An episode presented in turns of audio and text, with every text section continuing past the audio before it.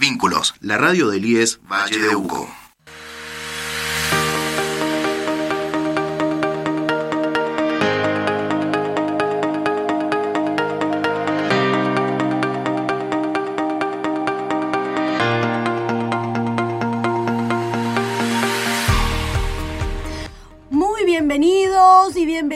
Una vez más a Mundo IES. En esta ocasión les traemos un programa especial por el cumpleaños de nuestro instituto IES Valle de Uco. En producción nos está acompañando Anaí Araya en este momento, Operación María Emilia Villagra, quien les habla Julieta Morales Reguito y también además me va a estar acompañando en locución Anaí. Buenas tardes, ¿cómo les va? Hola Ana, ¿cómo va? bueno, te invitamos a que te quedes en sintonía por la 89.7 FM Vínculos.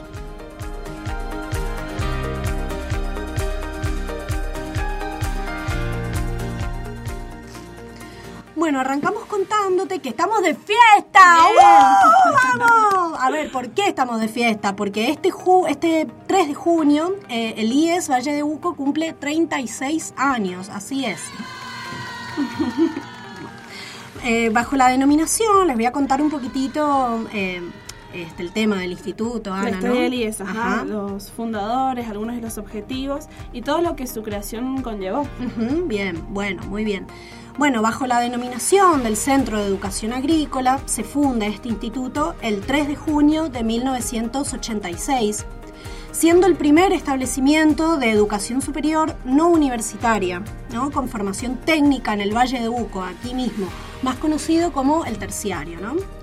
Bueno, como fundadores, como decían ahí, de la institución aparece un grupo de docentes y vecinos de la localidad de la consulta que incentivan esta creación de este instituto educativo capaz de poder atender a la demanda de esta formación de los habitantes de este lugar.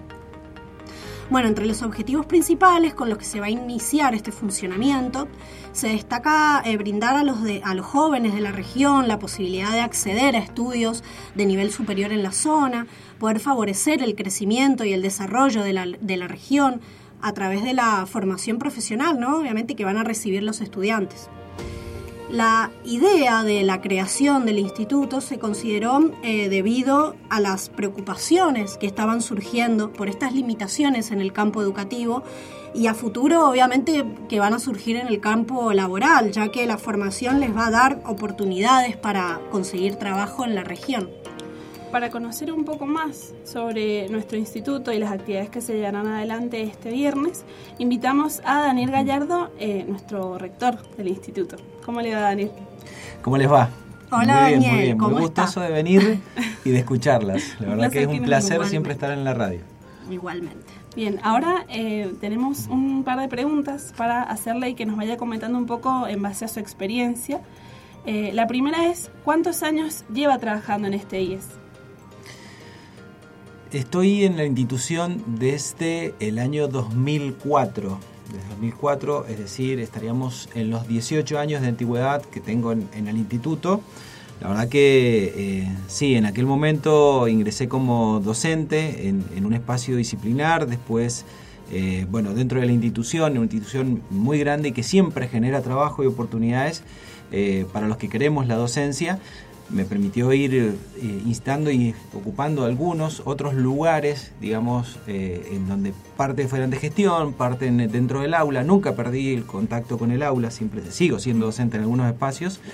Y la verdad que, bueno, hoy, hoy es gustoso de estar en un lugar eh, temporalmente, como es a cargo de la rectoría, pero de poder eh, llevar adelante muchas de las ideas y proyectos que tenemos con, con un gran equipo de gestión eh, en, el, en el querido instituto, digamos, donde me formé durante mucho tiempo en mi vida profesional. Lleva muchos años. Bastantes. Bien. Entré muy joven, ¿no?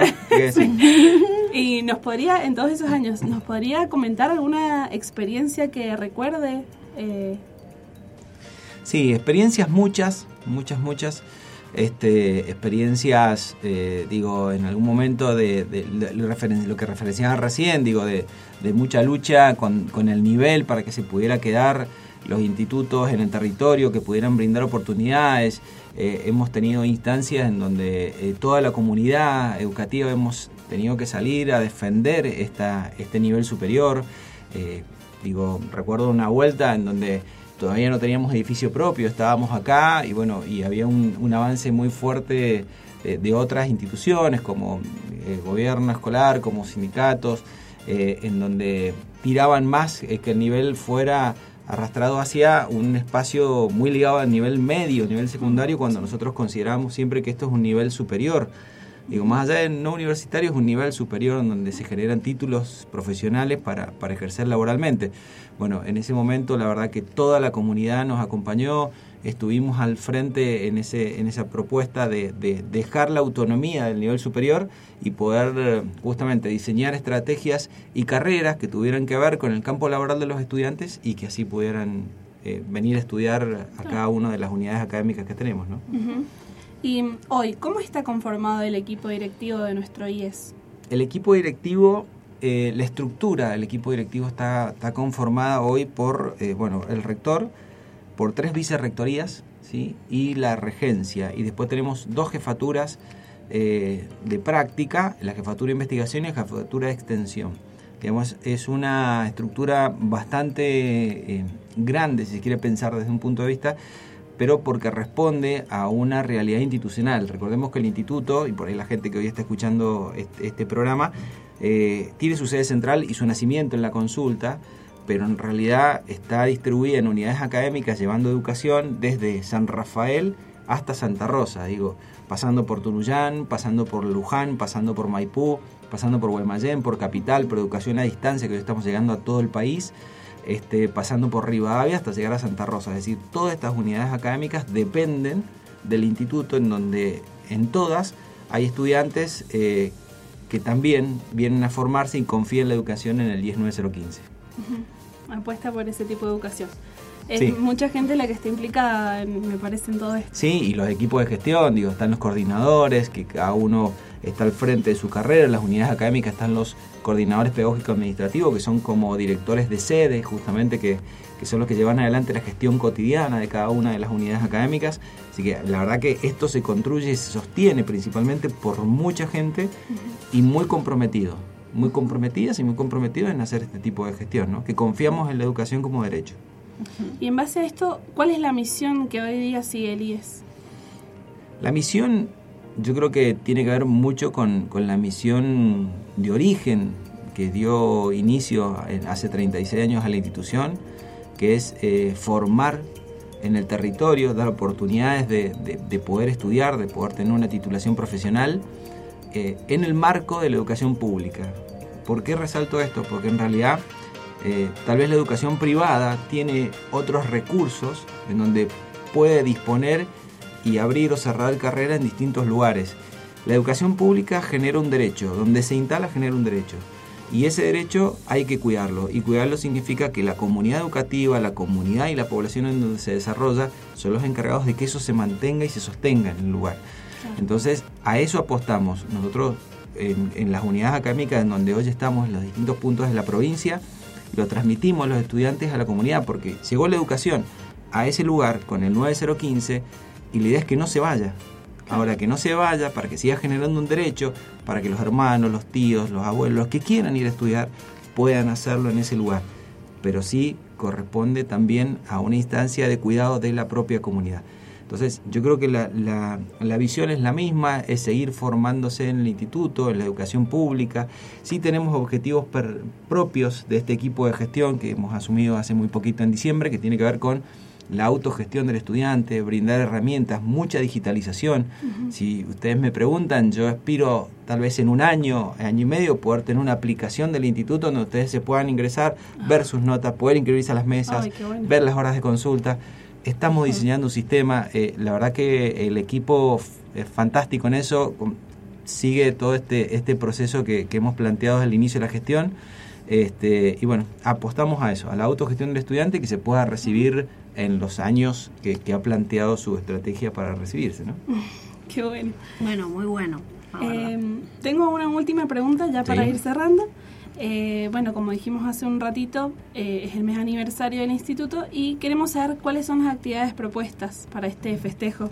Tan esperado festejo, se puede decir. Sí, sí, la verdad que todos los años es un desafío, un desafío de cómo planificar y cómo llevar adelante el, mes aniversario, a veces lo llamamos del instituto. en esta instancia lo que hemos tratado o lo que hemos querido hacer es el, mismo 3, generar esta actividad en donde todo el instituto de forma sincrónica va a estar justamente vinculado a esta reflexión, a esto de tener la educación en el territorio, la educación técnica, porque recordemos que el instituto solo brinda tecnicaturas, la educación técnica en el territorio como oportunidad. Entonces es justamente trabajar sobre esos ejes, generar un lema institucional, porque queremos que los propios estudiantes y la misma comunidad educativa genere un lema institucional que transcurra todo el año. El lema que tuvimos el año pasado fue justamente eh, brindando oportunidades.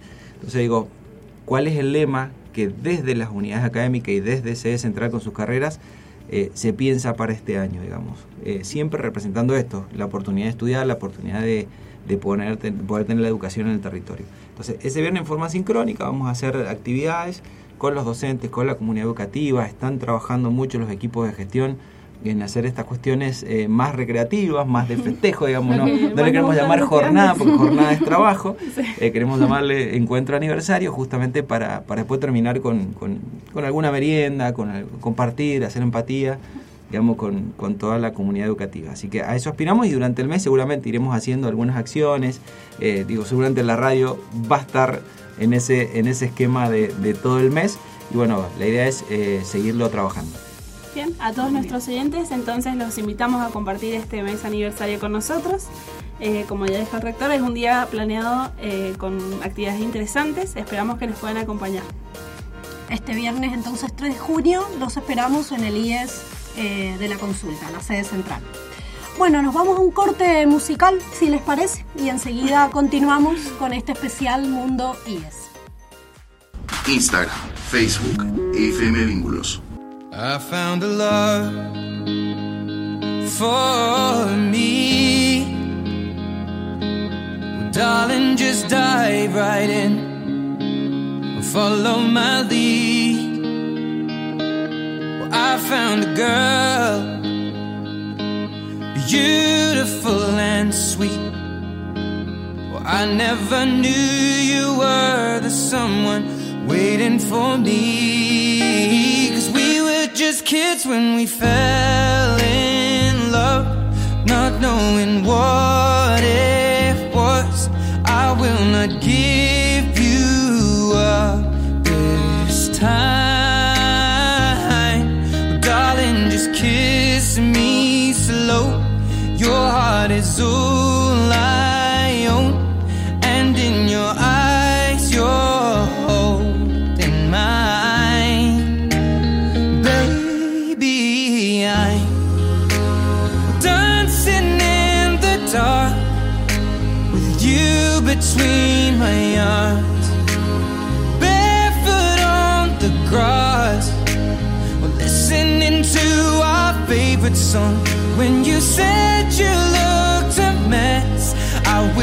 underneath my breath,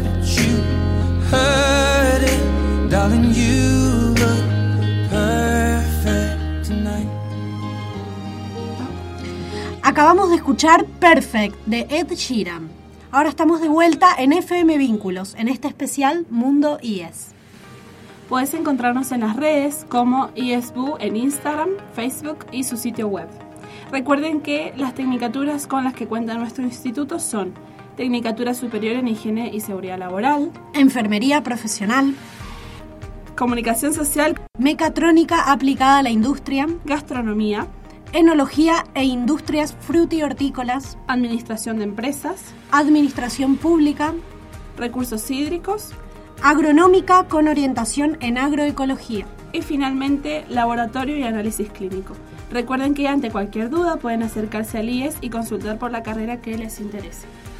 Bueno, hemos llegado al fin del programa. Espero que nos sigan escuchando por FM Vínculos 89.7. Gracias por, por habernos acompañado. Gracias María Emilia por la operación, gracias Ana por habernos acompañado, gracias al rector Daniel también por ofrecernos su tiempo. Y a Muchas gracias por, eh, por, habernos hecho esta locución. Bueno, muchísimas gracias. Nos seguimos escuchando entonces por 89.7 FM Vínculos. Gracias. Chau, chau.